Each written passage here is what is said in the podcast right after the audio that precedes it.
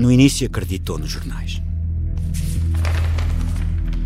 O cadáver encontrado meio enterrado na areia da praia do Guincho estava em estado tão avançado de composição que o caso ia ser muito difícil de deslindar.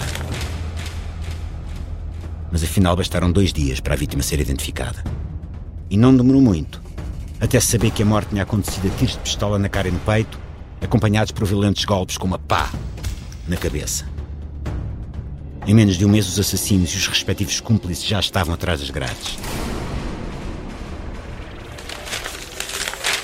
Quando lê a notícia de que terão confessado tudo à Polícia Judiciária, sabe que não pode perder mais tempo.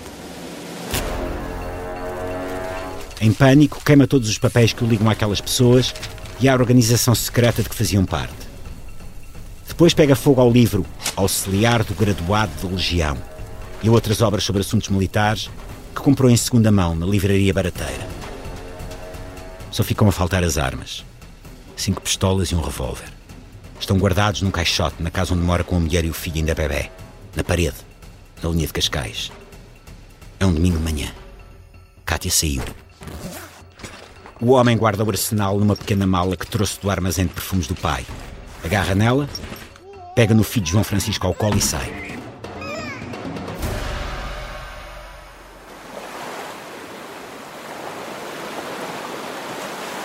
Horas mais tarde, já de madrugada, vai estar numa zona de rochas na praia da Parede, mesmo por baixo da esplanada do bar O Sargo.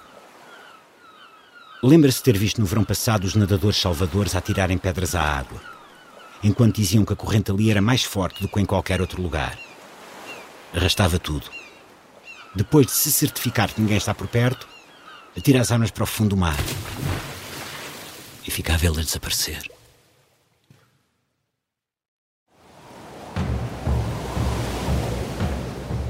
Passaram seis meses desde a Operação Papagaio. E até agora a PID nunca apareceu.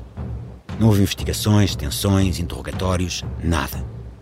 Mas Henrique Carvalho percebe que com um cadáver e uma confissão é só uma questão de tempo até a polícia política de Salazar o descobrir.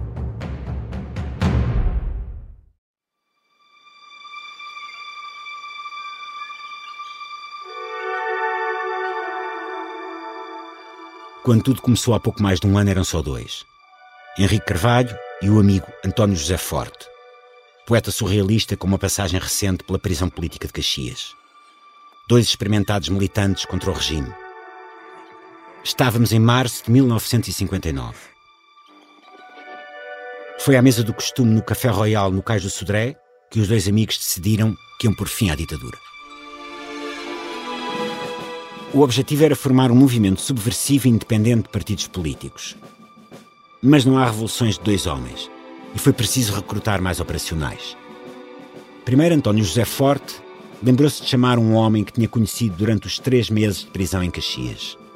Depois, esse homem chamou outros, que por sua vez se lembraram de outros que poderiam querer participar.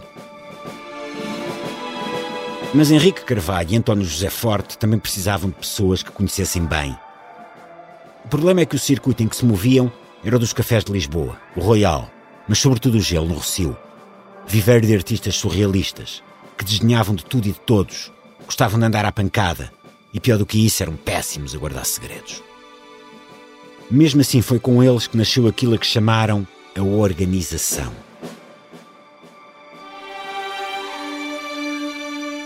Um movimento clandestino com o objetivo de acabar com o Estado Novo é um grupo improvável que junta revolucionários profissionais e poetas surrealistas. Juntos, vão pôr em prática um plano louco para derrubar Salazar, a que dão o nome Operação Papagaio.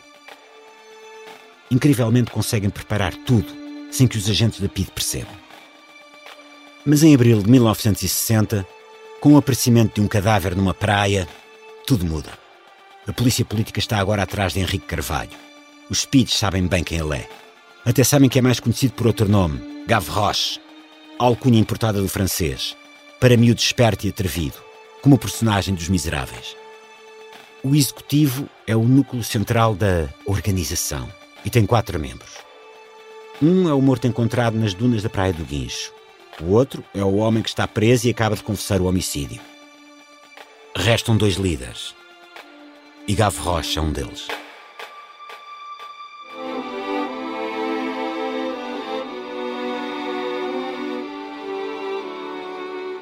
Esta é a Operação Papagaio, uma série para ouvir em seis episódios que faz parte dos Podcast Plus do Observador.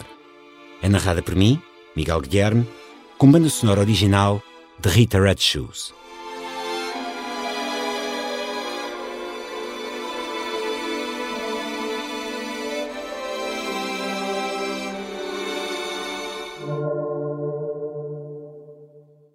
Episódio 1 A Organização Secreta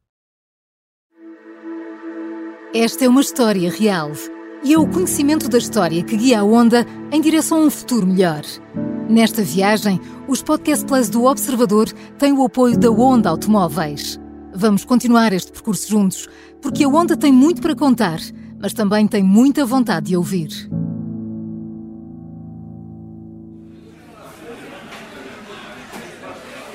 que era um grupo de gente completamente à margem e todos cheios de raiva. É? e tratavam-se muito mal as pessoas, não é? Inclusivamente eu fui maltratado quando, por assim dizer, entre aspas, ingressei no grupo. O poeta António Barona da Fonseca chega ao Café Gelo em 1956. Tem na altura 17 anos e um romance em curso a dois com uma prostituta analfabeta 10 anos mais velha. Filho de uma família monárquica com origens na alta aristocracia portuguesa e espanhola, vive praticamente em casa da mulher que antes de se mudar para Lisboa tinha sido guardadora de cabras. Para desgosto da mãe, quase não vai à escola. Prefere ficar com a amante. Hoje, aos 85 anos, Barona é um dos poucos sobreviventes do grupo de artistas que nessa altura se começam a encontrar no Café Gelo justamente o grupo a que Gavroche e Forte recorrem na hora de atrair membros para o movimento oposicionista que estão a criar. Barahona descobre o café quase por acaso. Tudo por causa do fascínio que tem pelo pintor e poeta Mário Cesarini e à boleia de um jogo adolescente que envolve quantidades generosas de álcool e um sargento de nome surrealista. Tínhamos uma brincadeira muito estúpida, que era irmos à boleia para uma terra qualquer das proximidades de Lisboa e íamos embebedar-nos. E depois regressávamos todos com uma grande bebedeira. Coisa estúpida de adolescentes, não é?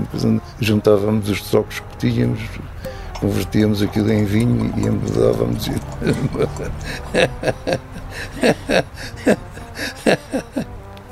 ah, e foi pronto, um desses episódios que eu conheci um sargento da Marinha Mercante, que também já estava bêbado, e que era amigo do, do Cesarini e que se chamava Nicolau Cansado.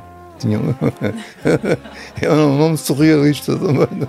E foi o Nicolau Cansado que me apresentou o Cesarini no Café Gelo. O próprio Barahona já escreve desde os 12 anos. Pouco depois da chegada ao grupo do Gelo, publica um livro de poemas. E lembro-me muito bem que, que me disseram: então tu, tu conheceste as pessoas, pá, vieste aqui e publicas essa merda. Então, e era efetivamente uma merda. E eu fui, fui, fui, muito maltratado por causa disso. A única pessoa que não me maltratou foi o Cesarini.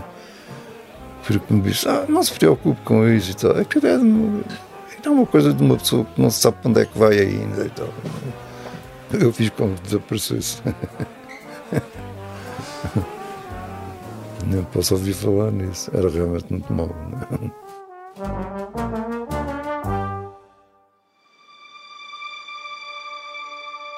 Em 1959, nem António Barahona nem Mário Cesarini, nome maior do surrealismo português, são chamados a integrar a organização.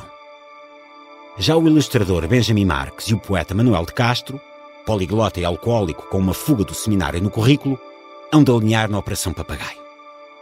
É a primeira vez que se envolvem numa conspiração destas. Mas a falta de experiência não é um problema.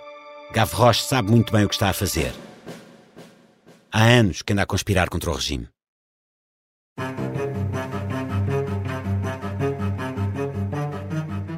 Dez anos antes de os planos para a Operação Papagaio começarem a ser feitos, Gavroche recebe uma visita inesperada em casa.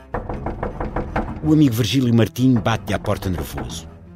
Os pais acabam de despedir uma das criadas.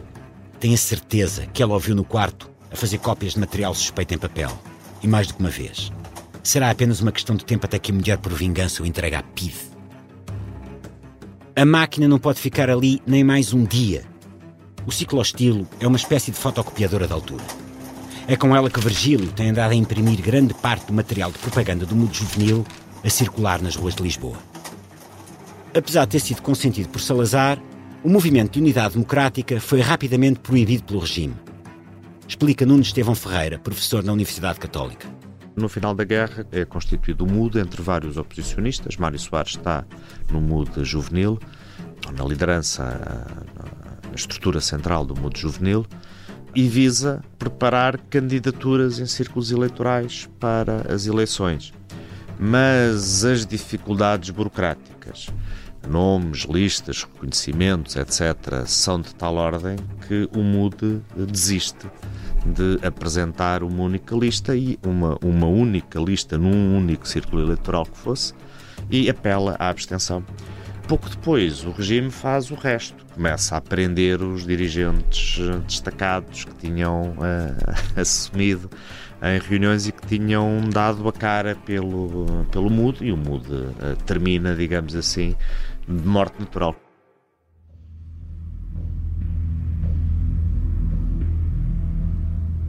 O ano é 1949. Virgílio Martim tem 21 anos e ainda está longe de se afirmar como escritor, tradutor e dramaturgo. Gavroche, quatro anos mais novo, foi quem o recrutou para o mundo juvenil e quem lhe pediu que guardasse o ciclostilo em casa. Assim que percebe que a máquina pode estar em risco, Gavroche concorda. É preciso tirá-la imediatamente do apartamento da Rua de Macau. Só há um problema. O dois, vá peso e o tamanho do aparelho. Sozinhos não vão conseguir movê-lo dali. Já na companhia de um terceiro militante do MUD, transportam a máquina rua abaixo e entram no primeiro táxi que passa. Para o Rocio! pede Virgílio. É lá que planeiam apanhar um outro transporte, dessa vez para o destino final, onde nunca irão chegar. Junto à estação de comboios, durante a complicada operação de saída do carro, o trio chama a atenção de dois polícias à paisana. Quando veem a dimensão do volume que transportam, decidem imediatamente que só pode ser um roubo e convidam-nos a acompanhá-los à oitava esquadra. E é assim que Gavroche tem o seu primeiro embate com as autoridades. Filho único de um homem temente ao regime, que é dono de um olfato prodigioso e de uma perfumaria em pleno Rocio, é apanhada ali mesmo, numa manhã fria de novembro, praticamente com vista para a loja do pai. Foi preso pela PIT. A minha avó tentou uh, ir lá falar com o responsável, dizer, mas é uma criança, tem 16 anos, vocês não podem prender. Uh, é ilegal essa prisão de, um menor e eles disseram, senhora, eu entendo a sua preocupação, mas nós não o podemos soltar porque ele é o cabecilha do grupo. Portanto, ele era a pessoa máxima dentro daquele grupo onde havia pessoas mais velhas do que ele. Na verdade, Gavo Rocha tem 17 anos e não 16. Mas isso pouco importa para a história. A partir daí, nunca mais há de parar. Revela Bárbara Airola, a filha que mal o conheceu e que hoje prefere usar o apelido da mãe. E desde aí foi sempre um entra e sai de, de, ir preso, de ser solto, de ir preso, de ser solto. E numa dessas prisões, por causa de violência, ele ficou surdo do, de um dos ouvidos.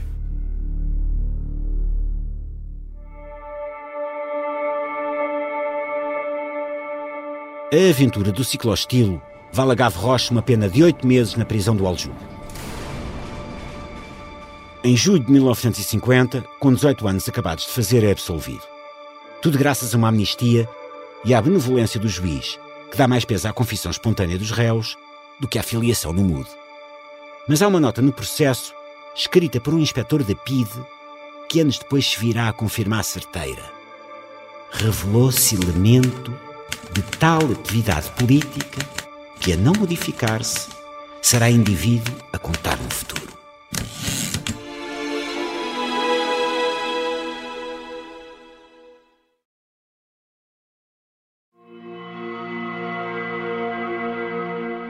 Na ressaca da prisão, Gavroche pode não mudar, mas pelo menos abranda. Meses depois de ser libertado, o filho do perfumista junta-se ao pai em Tanger. Fica em Marrocos durante três anos a trabalhar na destilaria de óleos essenciais da família. Quando regressa a Portugal é só para fazer as malas. Próxima paragem: Paris. O objetivo era fazer o curso de civilização francesa da Sorbonne e aproveita para se inscrever também na Nouvelle Université, onde tem aulas com o famoso filósofo comunista Pierre-Marie Hervé. Mas a experiência só serve para se desiludir com o marxismo.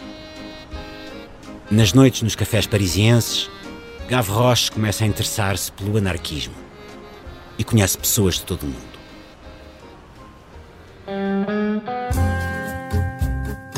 Ela é alta, loura, curvilínea e tem uns intensos olhos verdes.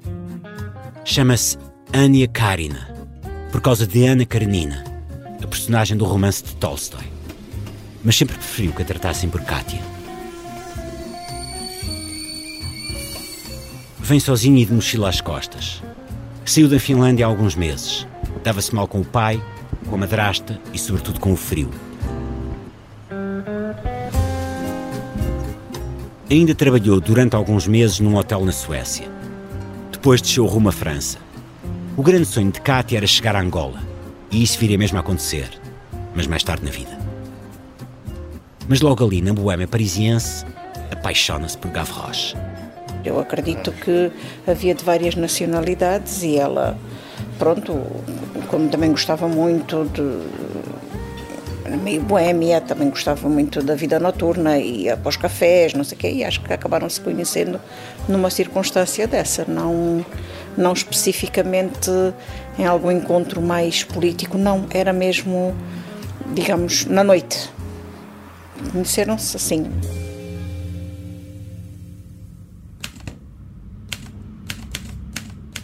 Para sobreviverem, Gavroche e Kátia fazem traduções, mas o dinheiro é escasso.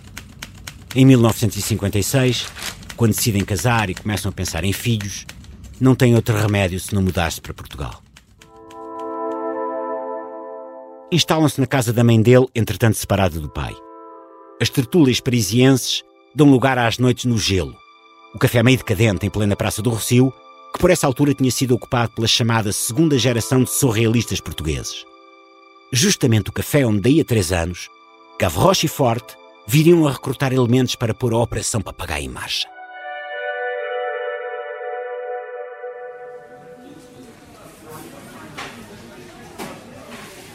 Se aquele conjunto de jovens pintores tivesse arrendado um ateliê noutra rua, o grupo do gelo nunca teria existido. Seria o grupo de outro café qualquer. É por puro acidente que aqueles artistas se começam a encontrar ali. Na esquina do Rocio, alugaram um ateliê no sótão, enfim, então, um pequeno ateliê, não cabia lá toda a gente ao mesmo tempo e uh, aí de vez em quando desciam para um café praticamente deserto de intelectuais nessa altura, que era o Café Gelo, querendo ativamente evitar os cafés frequentados por intelectuais. O poeta e romancista Helder Macedo, hoje com 88 anos, vive em Londres desde o final da década de 50 alguns em 55 ou 56, no primeiro ano da Faculdade de Direito, cruza-se com um antigo colega de liceu que anda em Belas Artes. É ele quem o convida a ir ao gelo pela primeira vez. Epá, uh, anda cá estar connosco, há aqui os pintores e não sei eu fui. E depois uma pessoa levou outra, quer dizer, criou-se assim, quase por acidente, um sítio onde se podia conversar, onde não estávamos necessariamente da presença de pessoas importantes, intelectuais eh, estabelecidos, essa coisa.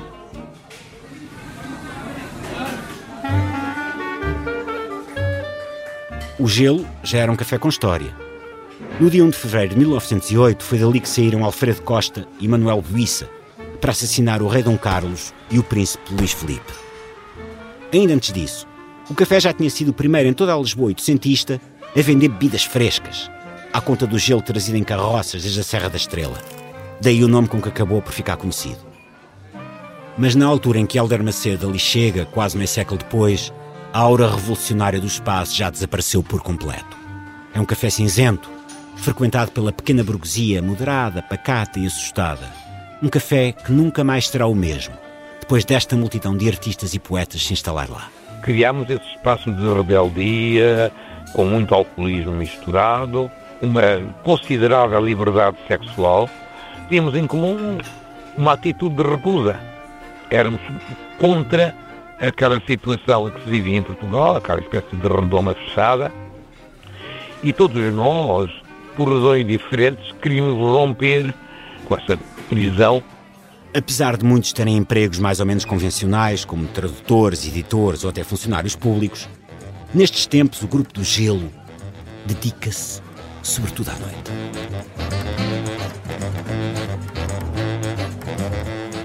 Tornámos frequentadores uh, dos bares que havia no Castro Sodré, muito especificamente o Texas Bar, que era assim, uma coisa um bocado colorida, que tinha uma espécie de barco pendurado onde estava a orquestra, não sei o quê, e criámos uma relação muito, muito curiosa, muito solidária, inclusive com prostitutas que nos adotaram, de certa maneira, não como clientes, mas como amigos, como cúmplices, com, com regras de comportamento perfeitamente notáveis.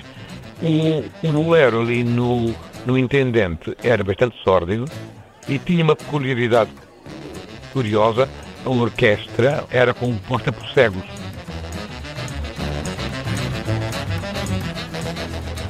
Dias começam invariavelmente de ressaca e a meia da tarde. E só terminam na madrugada seguinte, depois de um roteiro que sai do gelo para o Cais do Sodré, passando pelo Parque Mayer e termina novamente no Rocio. Quando o Beiragar abre às seis da manhã, os artistas já lá estão, prontos para beber os últimos bagaços. E só depois é que seguem para casa. Eu lembro-me do João Rodrigues muitas vezes dizer-me Irmãos vampiros, eh, vem aí o sol, vamos nos esconder nas nossas grutas, não é?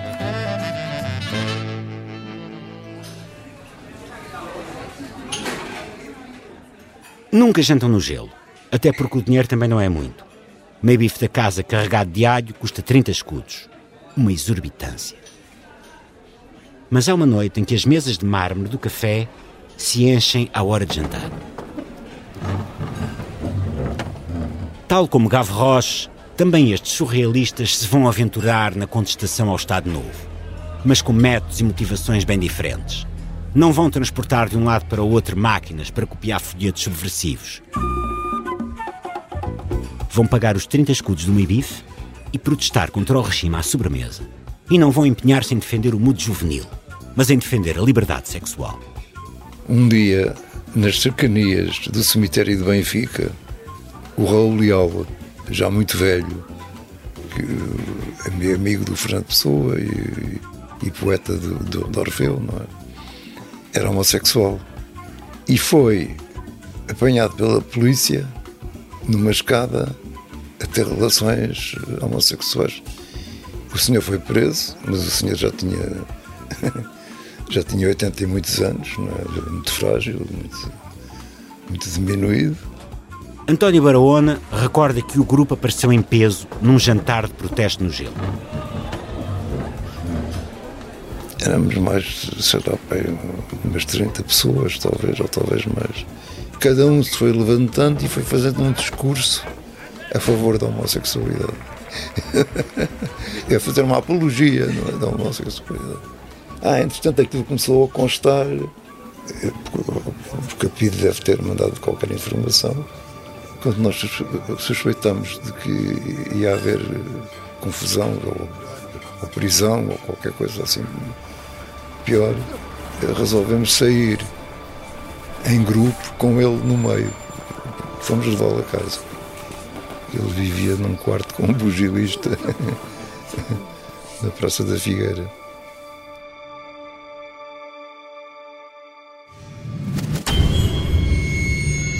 Os relatos que chegaram até hoje dizem que a Operação Papagaio foi pensada, organizada e executada apenas por estes artistas surrealistas. Seria um plano absurdo, feito por um grupo de amadores, sem ligações aos movimentos de oposição que combatiam o regime. Até se diz que a PID não levou nada daquilo a sério. E que durante os interrogatórios que foram feitos na sede da polícia política, os agentes tinham de sair da sala para se rirem às gargalhadas com as declarações destes conspiradores de pacotilha. As poucas descrições que existem vêm apenas dos surrealistas. São escassas, pouco pormenorizadas e, mais do que isso, contraditórias foram rapidamente esquecidas. Mas a Operação Papagaio foi muito mais do que isso. Nos últimos 65 anos, centenas de páginas de relatórios da PID ficaram perdidas nos arquivos da polícia política. Nunca ninguém os leu. Até agora. A história afinal é muito diferente. E nunca foi contada.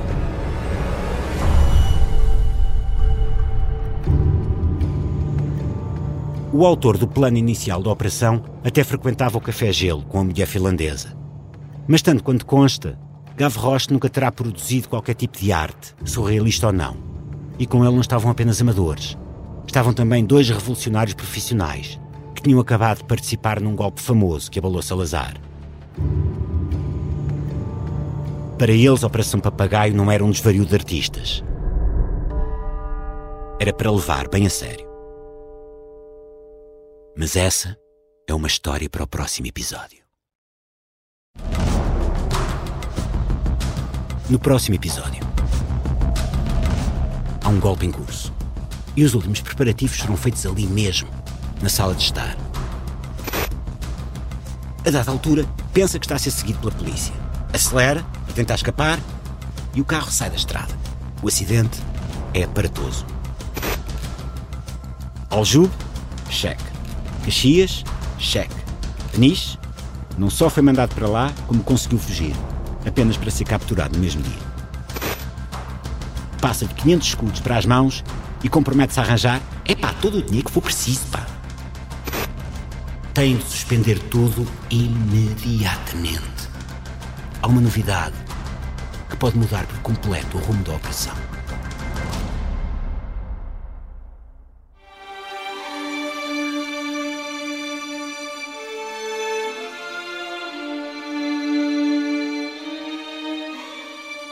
Operação Papagaio é uma série para ouvir em seis episódios que faz parte dos Podcast Plus do Observador. É narrada por mim, Miguel Guilherme, e tem banda sonora original de Rita Red Shoes. O guião é de Tânia Pereirinha. As entrevistas são de Tânia Pereirinha e João Santos Duarte. A sonoplastia é de Diogo Casinha. O design gráfico é de Miguel Ferraz Cabral. A edição é de João Santos Duarte. A coordenação é de Miguel Pinheiro, Filomena Martins Pedro Jorge Castro, Ricardo Conceição e Sara Antunes de Oliveira.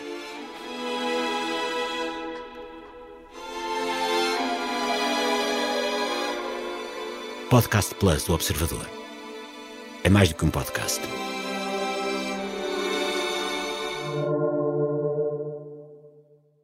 Os Podcast Plus do Observador têm o apoio da Onda Automóveis.